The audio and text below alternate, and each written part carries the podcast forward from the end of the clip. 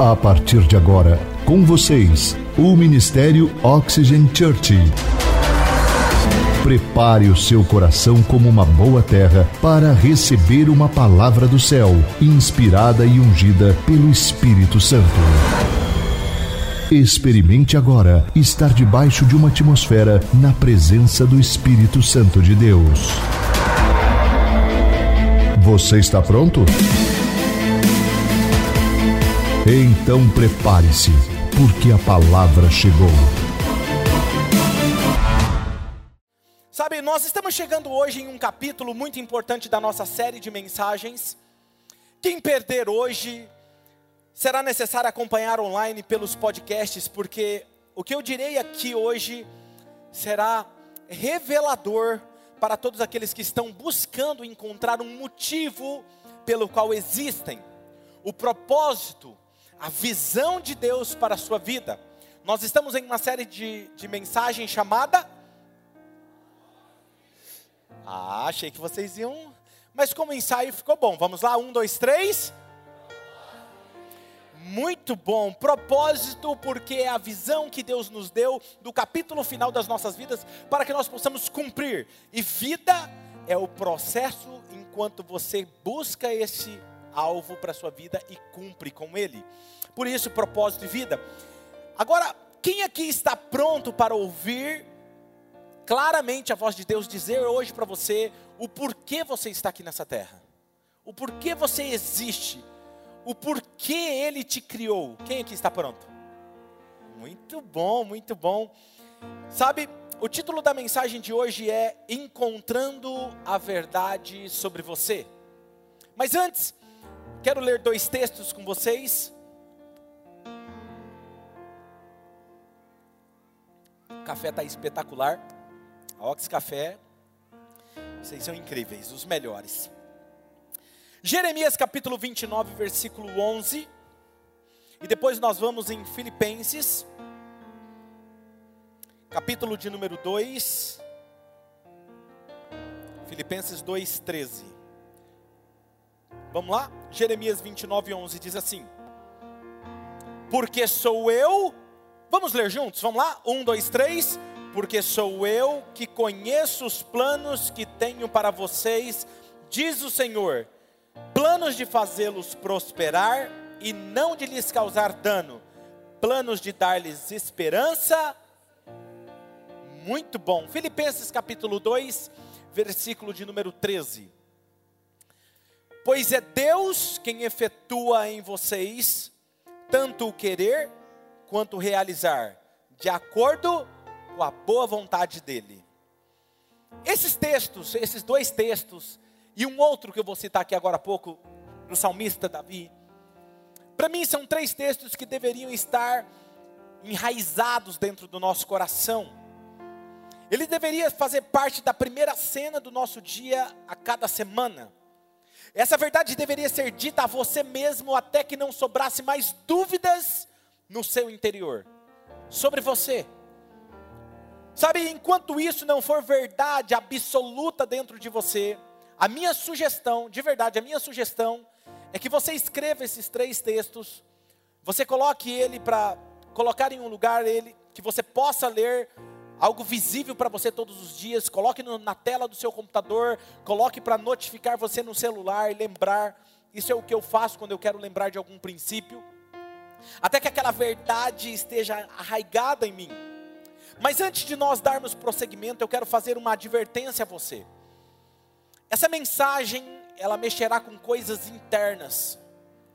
E teremos momentos muito fortes aqui. Mas não se preocupe, porque se você começar a sentir emoções fortes durante essa ministração, não se preocupe, porque você está, isso significa que você está no caminho certo. É que Deus, de alguma forma, está te revelando, trazendo à tona o seu propósito. Ah, Para te ajudar a entender o que Deus vai fazer através dessa mensagem, às vezes, no primeiro momento, a visão que Deus vai te dar parece algo distante, você vai ficar meio sem compreender, algo incompreensível. Para te ajudar a entender, é como se você, quando você está em uma longa distância e você vê um ponto fixo, e alguém fala assim: você está vendo aquilo, E você fala assim: consigo ver aquela árvore, ou aquela torre, ou aquela casa, você está vendo? Você fala, eu estou vendo, mas eu não vejo claramente, eu não vejo nitidamente. Se eu tiver que falar para você descrever detalhes dela, eu não consigo. Mas eu consigo enxergar num ponto fixo. Quem está me entendendo? Deus hoje ele vai dar a visão a você. E no primeiro momento talvez vai ficar um pouco incompreensível. Mas relaxa que o meu papel é nas próximas semanas e os meus pastores a te ajudar a compreender cada detalhe dessa visão. E é isso que eu preciso que você entenda. Então, quem aqui está pronto para isso também? Está pronto? Muito bom. Então, por favor, desconecte-se das suas dúvidas, dos seus medos. Relaxe, faça assim, Respire, tá tudo bem, tá? Eu vou levar você a um mergulho profundo na presença de Deus para que você possa descobrir o real sentido da vida e da sua existência. Quando se fala de destino, quando se fala do real motivo da existência das pessoas, o propósito pelo qual você veio a esse mundo, quando falamos que Deus tem um espetáculo para você viver, é nítido o temor e a dúvida pairarem no semblante das pessoas. Embora os seus olhos brilhem de uma certa forma, porque elas buscam o verdadeiro sentido da vida, elas não sabem como o encontrar. E outras até desistiram de tentar encontrar. E eu percebo que as pessoas elas limitam a Deus na forma como Deus pode comunicar essa visão a elas para a sua existência, o objetivo por qual ela existe. Outros douram demais a pílula do propósito, que acabam se distanciando do real motivo por que elas existem. Alguns esperam ter uma visão sobrenatural, elas imaginam que elas vão estar fazendo uma tarefa do dia a dia, e de repente ela vai ver uma luz brilhante, e um anjo aparecerá e dirá assim: Como você chama? Lucas. Lucas, eu estou aqui com uma mensagem especial para você. Calma, você nasceu para isso. Consegue ouvir o eco? Tem gente que imagina que é assim. E ela fica esperando isso acontecer. Outras imaginam que elas vão estar dirigindo, viajando e de repente elas vão ver uma mão gigante que consegue escrever letras do tamanho daquela de Hollywood, escrevendo assim: Lucas, eu te chamei para isso. Um dedo gigante. Outras imaginam que elas vão estar num dia fazendo, trabalhando e de repente a nuvem vai se escurecer. E de repente no meio vai abrir uma luz e uma voz que ecoa: Você nasceu para isso. Vocês são demais, gente. Esses meninos são incríveis. E ó, e não foi combinado, viu? Por isso que eu falo que nossos voluntários são incríveis. Você entendeu? As pessoas criam de diferentes formas. E aí o que acontece? Quando Deus fala com ela, ela esperava uma voz espetacular, algo desse tipo, que ela, quando alguém usa para falar com ela, por exemplo, Deus usa a vida do pastor para falar para o Maico, Maico, cara, você nasceu para cantar, cara. Desse jeito. Ele fala assim, ah, legal, pastor. Aí pergunta alguém, oh, e aí, para que você nasceu? Então, rapaz, não sei ainda. Mas Deus usou alguém, mas às vezes é tão comum que ele fica esperando que Deus fale de um jeito e Deus já falou diversas vezes. Tem algumas pessoas que Deus está quase gritando na orelha dele. Tipo assim, acorda. Você quer que eu repita mais quantas vezes para você? Quem está me entendendo? E tem algumas pessoas que realmente têm essa dificuldade, mas está tudo bem, sabe? Um exemplo de pessoas na Bíblia que ouviram o propósito de diferentes formas. Por exemplo, José. Nós já pregamos aqui sobre a série de José. José foi um homem que recebeu o propósito dele em sonho. Ele estava dormindo e ele teve uma visão no sonho que Deus dava a ele uma direção: você vai ser governador. Moisés foi, recebeu de uma forma sobrenatural. Ele estava apacentando as ovelhas e de repente ele vê uma sarça ardendo em fogo e uma voz que saía de lá e falava assim: Moisés, eu te chamei para libertar o meu povo do Egito.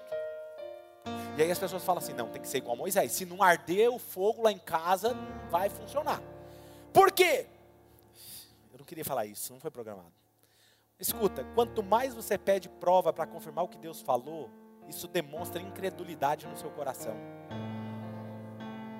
Sim ou não? Agora veja só, outra pessoa, Neemias. Neemias ele descobriu a sua visão por meio de algo que o incomodava. Que incomodava ele. Por quê? Um dia ele para e ele olha para os muros de Jerusalém e os muros de Jerusalém estão derrubados, caídos, ruínas. E ele incomoda aquilo, ele fala assim: "Por que os muros da minha cidade? Por que ninguém o reconstruiu ainda?" E ele não era pedreiro, ele não era construtor, ele não fazia parte da Alpine Engenharia. Entendeu? Mas ele, aquilo incomodava.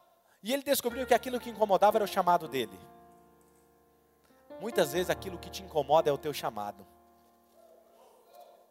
Já já eu vou contar um pouquinho da minha experiência. Sabe, cada um desses homens, eles receberam de uma maneira única a sua visão da parte de Deus.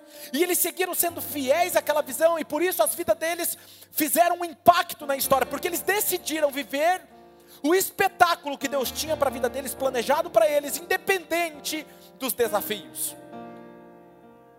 Sabe, parece óbvio que eu vou dizer isso aqui, mas às vezes por ser tão óbvio, as pessoas não se atentam a isso. Olha para a pessoa do seu lado e diga assim: na vida sempre terá desafios. Fala, fala assim, ó, cumprir com o seu propósito não tem a ver com enfrentar desafios, mas superá-los. Sabe, a pergunta que surge então é como Deus poderá mostrar então o seu propósito? Qual o real motivo de você estar aqui? Por que você nasceu nessa época nem vou perguntar aqui o ano que algumas pessoas nasceram, para não constrangê-los. Por que você nasceu nessa época, nessa família? Eu posso te falar uma verdade. Deus ele ama revelar o real motivo, sentido da vida para as pessoas. Porque às vezes as pessoas falam assim, parece que Deus não quer me responder. Deus não quer me falar qual é o meu propósito, mas deixa eu te falar algo. Deus ama revelar o propósito dele para as pessoas. Sabe por quê? Porque quando ele revela o propósito dele para a pessoa, alinha o coração dela com os planos dele. Então, o maior interessado em que você saiba do seu propósito é ele. Então, quem não está ouvindo é você, não ele que não está falando. Quem está me entendendo? Essa é a verdade, sabe? Cumprir com o propósito pelo qual você nasceu não só fará a sua vida ser um espetáculo para o mundo, mas afetará profundamente o mundo com a sua maneira de ser e de viver, porque a sua vida passa a ser resultado do ser e não do ter. Lembra que eu falei semana passada? Como que eu descobri o meu real propósito de estar aqui? Eu descobri que minha missão, eu existo para conectar pessoas com Deus. Essa é a minha missão. Esse é o meu respirar. Tudo que eu faço é para conectar pessoas com Deus. Mas eu era uma pessoa tímida. Eu ainda sou. Alguns não acreditam, mas é verdade. Tímido, tinha vergonha de falar em público, não tinha influência, mas eu achava os pastores pregando a coisa mais chata do mundo. Porque eu me converti, eu sentava numa igreja e eu via que o que eles falavam estava desalinhado, eu não via de forma palpável a manifestação da palavra do que eles pregavam. Eu não sentia a presença de Deus como eles falavam. Se Deus é um Deus real que manifesta sobre o monte, sobre os discípulos e cura e faz isso, eu não via isso. O discurso estava desalinhado com a prática. E quando eles pregavam era muito cansativo. E eu não entendia nada do que eles falavam. E aquilo me incomodava. Existem vários passos para você descobrir o seu propósito, mas um deles, aquilo que te incomoda, muito provavelmente é aquilo que você foi chamado para responder.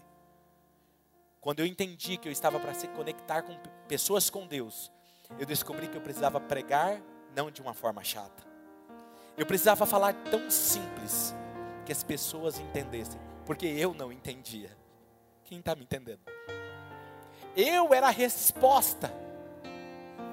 Mas vou te ajudar, nas próximas semanas nós vamos dar alguns passos para você descobrir isso. Eu descobri que para te ajudar a entender. Antes de eu descobrir para que eu existia, eu sonhava em ser piloto de avião. Meu pai trabalhava no hangar, cuidando de aviões, e eu tinha uma fascinação por avião. E eu acreditava que eu tinha nascido para ser piloto. Depois de um tempo eu desisti, e eu descobri que eu tinha nascido para ser jogador de basquete. Por que vocês estão rindo? Só por causa do meu tamanho? É. Pensei que eu ia ser um Kobe Bryant. Eu estava determinado, entrei na escolinha de basquete, professor ali no SESI, me dava aula. E eu estava empolgado, eu ia ser jogador de basquete profissional. E depois de um tempo eu descobri que, não, eu nasci para ser boxeador profissional. E aí eu dediquei a minha vida dos 12 anos até os 15 para os 16 anos, treinava de segunda a segunda. Me tornei um bom lutador, muitos me conhecem na cidade. E eu me tornei um bom, um excelente profissional. Porém, eu descobri que não era isso. Depois eu descobri que, já sei, eu nasci para ser um técnico de informática. E fiz curso, pode, não faz essa cara não, porque é verdade. Fiz curso de Harvard. Que espanto é esse, meu filho? Sou uma pessoa dotada de conhecimento. Fiz curso, porque eu queria ser um profissional nessa área. Depois eu descobri que não era esse, né? já sei, minha habilidade no falar é ser vendedor. Vou ser vendedor, imagina? Quanto mais eu fazia, mais cansado e esgotado eu ficava. Você já teve essa sensação? E eu lembro de uma vez eu ter visto uma criança brincando. Quem é que lembra daqueles cavalinhos de pau, de balanço? Só, solta o vídeo para mim, só para lembrar algumas pessoas. É mais ou menos isso aqui.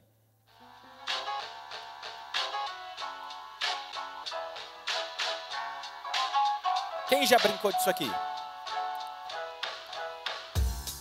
Ó. Agora imagina comigo. Eu vi um menininho desse molhado. Camiseta molhada, ele suado, e ele assim. E ele chegava a fazer careta. Sabe o que Deus me falou? Quando você não sabe por que você existe, você vive como esse menino no cavalinho do balanço. Se esforça, se cansa e não sai do lugar. Se você começar a se identificar com alguma coisa, é mera coincidência. É brincadeira, é mera Jesuscidência. Nas próximas semanas eu vou dar a vocês os passos que eu usei para descobrir o meu propósito. Mas vamos lá. Então, quanto mais eu olho à minha volta, mais eu percebo que o mundo está cheio de pessoas que estão ocupadas demais com as suas agendas preenchidas, mas que realmente não são eficientes e nem produtivas. Vou ajudar vocês. Quem aqui já ouviu a famosa frase? E aí, tudo bem? Como é que você está? Mano, estou na correria. Quem já ouviu essa frase? Estou na correria. Levanta a mão, levanta a mão. Olha, olha a sua volta. Fica com a mão erguida. Olha a sua volta. Tanto de pessoas. Estou na correria. Aí você, para não ficar por trás, né, perder, fala assim, mano, minha vida tá uma loucura também. Você dá risada, por que isso? Porque você vai falar que você é vagabundo? Você não faz nada? Não, o cara fala assim, cara, minha vida tá uma correria. E você fala assim, cara, minha vida tá de boa. Tá tranquilo, cara, eu tô caçando o que fazer. Sabe, quando eu ouço isso, me vem a imagem do menininho no cavalo de pau de balanço, cansado, esgotado e não sai do lugar. Porque quando eu olho para a vida daquela pessoa e ela me diz que a vida dela está uma correria, mas eu não vejo resultado palpável que é um espetáculo para o mundo, eu só posso dizer essa pessoa está redondamente enganada. Ela está dela naquilo que não faz sentido.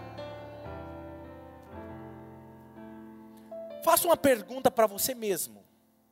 Mas antes de você fazer essa pergunta, deixa eu te falar algo. Ter uma agenda cheia não é sinal de produtividade e satisfação.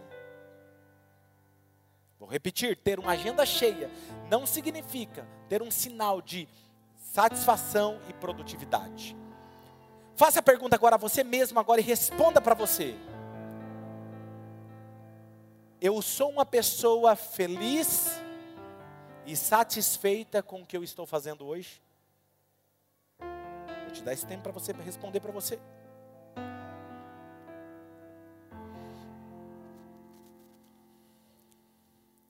Sabe, deixa eu usar outro exemplo comum que as pessoas geralmente usam.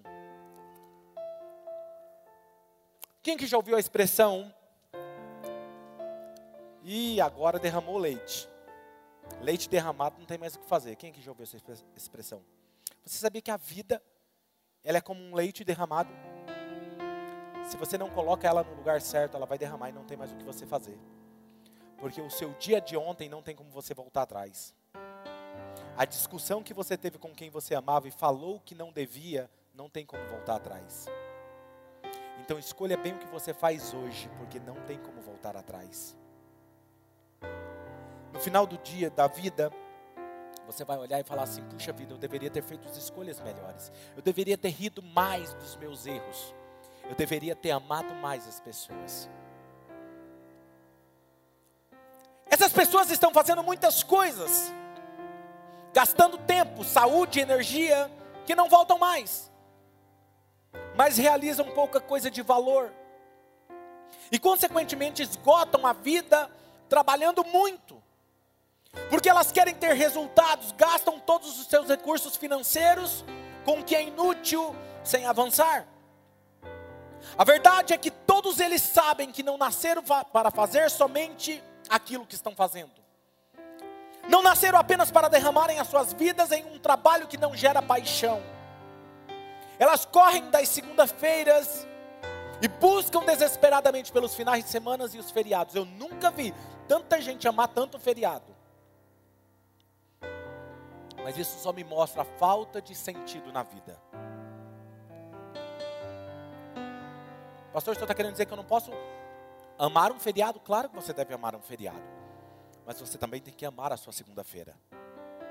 Amar a sua vida, amar o que você faz. Sabe? Essas pessoas detestam o trabalho, detestam o que estão fazendo, mas não sabem como sair desse sentimento de prisão. É como um hamster em uma roda maluca. Roda, roda, roda e não sai do lugar. Você já viu um hamster? Solta o vídeo. Eu gosto de trabalhar com isso. Vamos lá.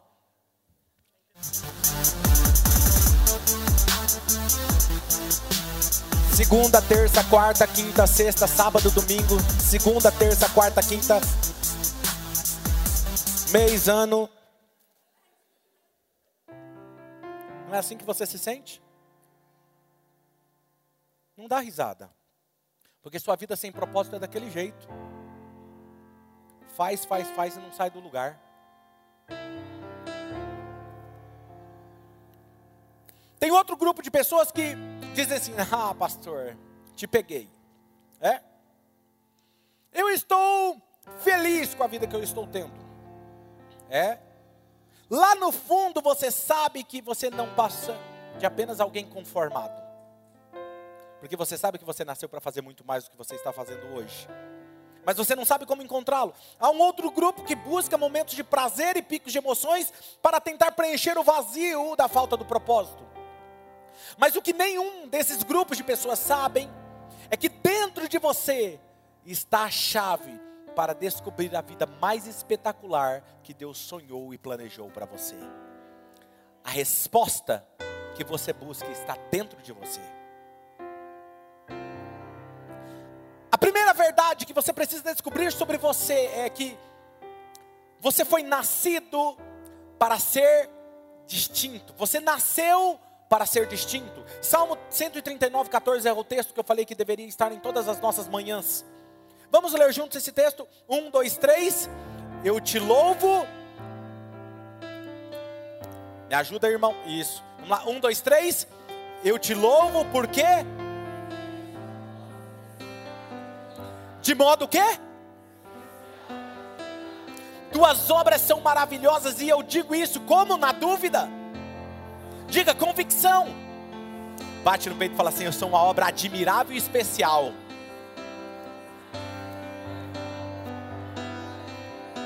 Não é incrível isso? Deus fez você de uma maneira distinta, sem uma visão clara do seu futuro, a vida não tem real significado e valor. Não importa quanto dinheiro você tem na sua conta bancária, sem uma visão clara do futuro, a sua existência é pobre. O que te faz rico não é o dinheiro, o que te faz rico é a visão que Deus colocou dentro de você, está viva e latente. O que faz uma pessoa pobre não é as suas finanças, mas a sua visão de futuro. Quando você tem uma visão clara de futuro, você administrará melhor os seus recursos. Mas isso é um assunto para uma outra mensagem dessa série. Vai ter até sobre finanças. O que faz você entender isso é a visão que está dentro de você. Se você não consegue enxergar além das circunstâncias atuais, se você consegue ter uma visão clara do seu futuro, você possui a verdadeira riqueza. Podem até tirar todos os recursos, podem até zerar a sua conta bancária, podem te colocar numa ilha isolada. Se você tem um propósito, você encontrará a saída desse obstáculo, encontrará os recursos necessários e fará sua vida ser um espetáculo. Tirem tudo o que quiserem e eu reconstruo novamente, mais forte e muito melhor. Uou! Sabe, isso me deixa fascinado pela palavra. Jeremias 29, 11 vai dizer o quê? Porque sou eu que conheço os planos que eu tenho para vocês, diz o Senhor. Planos de fazê-lo prosperar, não de lhes causar dano. Eu vou dar uma esperança e um futuro para vocês. Não importa o que você atualmente tem ou não tem, desde que você consiga ver o que você poderia ter. Essa visão é a chave para a sua vida. Enquanto uma pessoa mais pobre do mundo é uma pessoa sem visão, a pessoa mais frustrada do mundo é alguém que tem uma visão, mas não sabe como realizar ela. Essas pessoas chegam ao final da vida esgotadas, cansadas, e em vez de se sentirem completas, satisfeitas, por que, que isso acontece? Porque o trabalho atual, o que elas estão fazendo na atualidade, não está alinhado com a visão e o propósito da vida dela. Sabe, me escute. Por que, que você desistiu dessa verdade sobre você? Que você não é uma obra de liquidação em massa. Deus não te fez e te colocou num cabide junto com outros. Você é uma obra distinta, você não é mais um, você nasceu para ser distinto. Talvez o que tenha te feito desistir dessa verdade foi o fato de a visão que ele te deu já estava dentro de você, mas parecia tão distante. Ou você não tinha dinheiro suficiente para realizá-la, ou aquilo ia consumir mais tempo do que você já tinha. Ou talvez você ia exigir mais da sua família, ou talvez você diga: Não, pastor, é que eu casei e vieram os filhos e eu não consigo mais concretizar. Filhos nunca é um obstáculo, é uma motivação para que você alcance mais rápido. Sabe, talvez o trabalho começou a exigir mais de você. E tudo foi se tornando uma desculpa. Uma vida que é baseada em desculpas, ela nunca alcança o resultado do seu propósito. Talvez você disse, pastor, eu desisto de tentar ser alguém que realmente eu quero ser. Eu sonhei por muito tempo e me desgastei. Eu vou arranjar um emprego normal, vou ter um salário normal, seguro, vou me acomodar, vou viver como uma pessoa normal, com amigos normais, vou viver numa casa normal, com um salário normal e vou ser enterrado também num duplo normal. Nada disso foi o que Deus planejou para você. Mas a verdade sobre você é que você nasceu para ser anormal. Diga anormal. Quando alguém olhar para você e falar assim, mano, você é louco. Sabe por quê? Porque loucura para eles é aquilo que eles não conseguem compreender. E se o que você faz as pessoas conseguem compreender, você não está pensando fora da caixa ainda. Que tem alguém comigo aqui, por favor?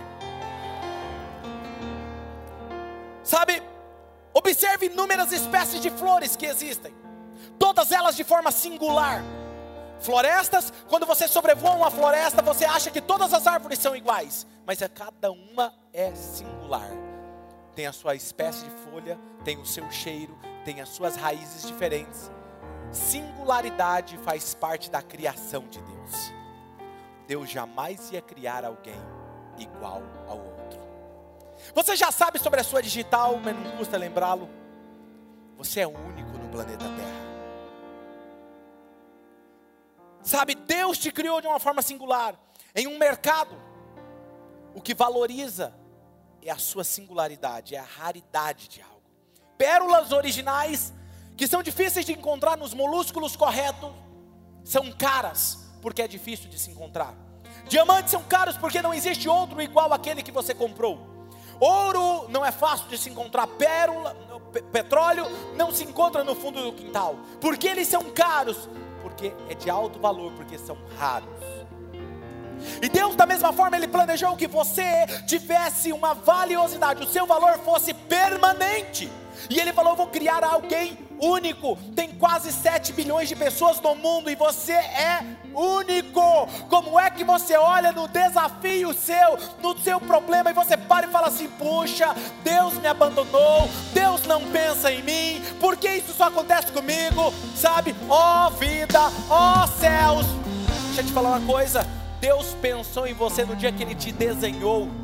Ele desenhou você único e Ele não parou de pensar em você. Se esses desafios estão vindo para você hoje, é porque você precisa superá-los. Não pare diante deles, pastor. Mas a minha vida continua, é o mesmo problema sempre. Se está voltando no mesmo problema, é porque você não aprendeu a superar o mesmo problema. Aprove-se nesse problema e virão outros. Uou! Falei que eu estava empolgado hoje para pregar. Sabe, você foi. Se você quiser algo único, por exemplo, se você vai comprar uma jaqueta, você chega lá, ela é barata, porque foi criada em massa. Tem 50 jaquetas iguais. Mas se você quer algo único, você tem que ir no estilista e pedir para ele desenhar para você. Você vai pagar caro por aquilo. Porque a singularidade e a raridade determinam o valor daquilo. Deus criou você você não é uma obra produzida em série. Deus não colocou um cabide de liquidação. Você foi feito sob medida sobre o supremo estilista. Quem está comigo? Segunda verdade sobre você: nascido com uma visão singular. Diga uma visão singular. João capítulo 18, versículo 37, Jesus diz: Olha o que esse texto está dizendo, a resposta de Jesus. Então você é rei, disse Pilatos. E Jesus respondeu: Tu dizes que eu sou rei. De fato, por essa razão eu nasci, e para isso eu vim ao mundo, para testemunhar da verdade, e todos que são da verdade me ouvem. Você precisa ter uma razão clara para a sua vida, semelhante a Jesus, saber exatamente por que eu nasci e por que eu vim ao mundo. Jesus disse: Foi exatamente para isso que eu nasci e por isso que eu vim ao mundo. Se eu te perguntasse hoje por que você nasceu e qual é a razão de você estar no mundo, você saberia me responder? Eu sei porque eu descobri. Deus não só criou cada pessoa de uma forma distinta, mas Ele deu a cada um uma visão singular, histórica para você cumprir. Ninguém pode lhe dar essa visão, somente Deus que criou você, porque Ele implantou em você a visão para o seu futuro.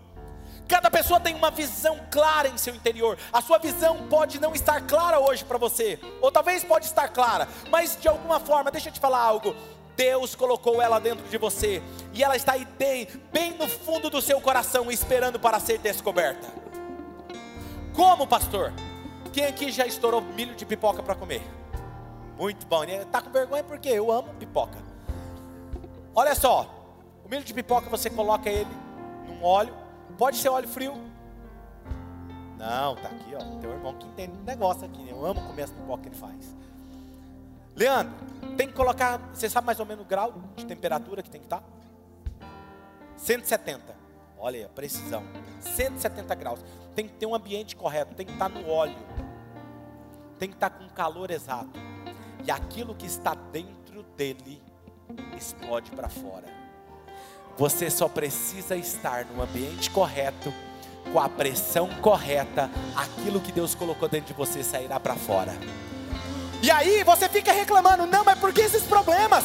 Por que o calor da vida? Por que a tempestade? Não, eu não quero, eu quero correr disso aqui. E Deus está te colocando, aumenta o calor, aumenta a pressão, porque precisa sair, precisa sair o que está dentro dele.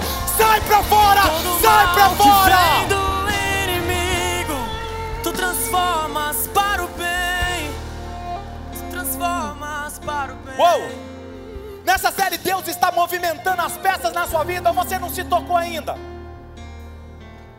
uma demissão,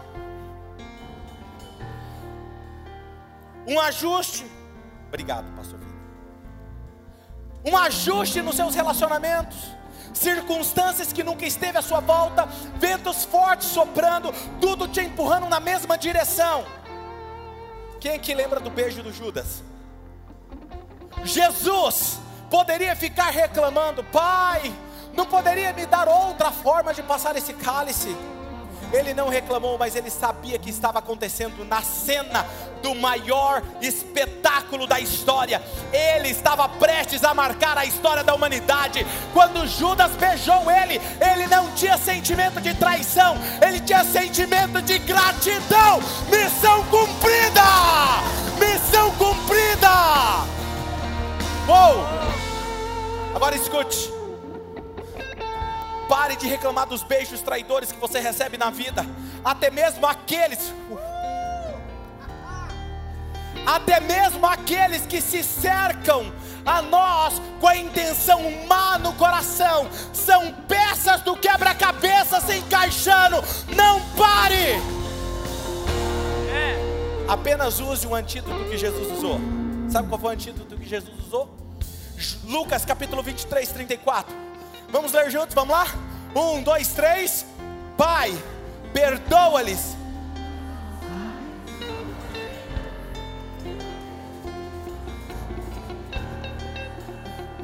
Pai, perdoa-lhes, pois eles não sabem o que estão fazendo, mas eu sei o que eles estão fazendo. Eles estão me empurrando para o propósito maior que eu nasci. Agora eu quero saber se tem alguém corajoso aqui para receber uma traição e falar assim: Pai, perdoa, porque ele não sabe o que ele está fazendo, mas eu sei que essa peça está me empurrando para o meu destino. sabe, alguém que vai esculpir uma madeira? Éder, nós estávamos conversando sobre isso essa semana.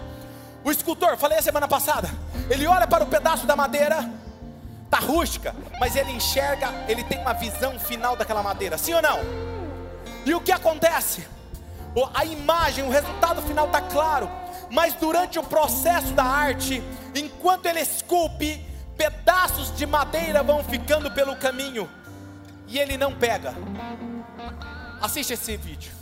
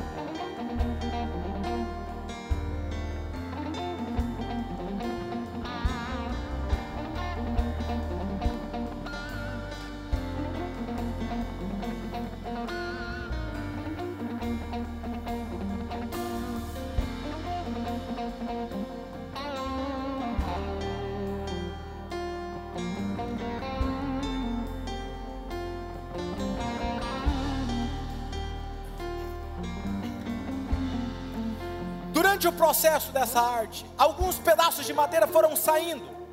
Por que, que o escultor não pegou aquela madeira, aquele pedaço? Hum, esse pedaço não era para ter saído. Por quê? Porque aquele pedaço não fazia parte da cena final. Porque aquilo que saiu não fazia parte do espetáculo final. Escuta o que eu vou te falar agora como uma verdade sobre a sua vida. Existem coisas que irão sair do seu caminho, da sua vida. Não chore, não fique ressentido. Apenas saiba, saíram porque infelizmente não fazem parte da cena final. Mais uma coisa eu sei, pode não fazer parte da cena final, mas fizeram eu chegar até aqui. Por isso o que sai do meu coração é gratidão por aqueles que passaram na minha vida. Gratidão, porque eles me empurraram, eles me ajustaram. Quando você morrer, você deverá deixar na terra não somente uma aposentadoria, mas com um propósito cumprido. Você não deve chegar na vida e dizer assim: Poxa, eu estou aposentado. Não. Você precisa chegar ao final da vida e dizer, como Jesus está consumado, missão cumprida. Por que, pastor, você nasceu? Eu nasci para conectar pessoas com Deus, inspirar pessoas a amarem a Deus, a serem amigos de Deus. Se você ficar um pouco de tempo comigo, eu vou te inspirar a andar com Deus. Se você passar um pouquinho mais de tempo comigo, você descobrirá que você é amigo de Deus, porque foi para isso que eu nasci. E eu quero encerrar dizendo: a terceira verdade sobre você: você nasceu para ser conhecido por algo muito importante. Cada pessoa foi criada por Deus para realizar uma coisa específica e muito distinta que ninguém pode realizar por você. Entenda essa verdade sobre você. Você foi criado para se tornar conhecido por algo especial. Você foi criado para fazer uma coisa que o tornará inesquecível. Você nasceu para fazer algo espetacular que o mundo não será capaz de ignorar quando olhar para aquilo. Sabe, existem coisas no mundo que o mundo ignora. E por que, que o mundo ignora? Porque é mais do mesmo. É mais do mesmo. Quando você faz o que todo mundo faz, você não é distinto, por isso que o mundo te ignora. Quando você fala como todo mundo fala, como você se veste como todo mundo se veste, como você se comporta como todo mundo se comporta, você é mais um. Mas quando você tem um propósito, e você alimentar isso, quando você começar a agir alinhado com o seu propósito, você começará a se destacar, porque as pessoas à sua volta vão olhar e vão dizer assim: Mas espera aí, ninguém fala assim, ninguém se comporta assim. Ninguém faz isso como ele está fazendo. E aí eles começam a prestar atenção em você. E a atenção do mundo volta para você porque você está fazendo aquilo que você nasceu para fazer. A Bíblia é um exemplo disso. Você talvez não saiba, mas existe uma mulher chamada, uma prostituta chamada Raabe na Bíblia. Você sabia que ela arriscou a sua própria vida por pessoas que ela nem conhecia?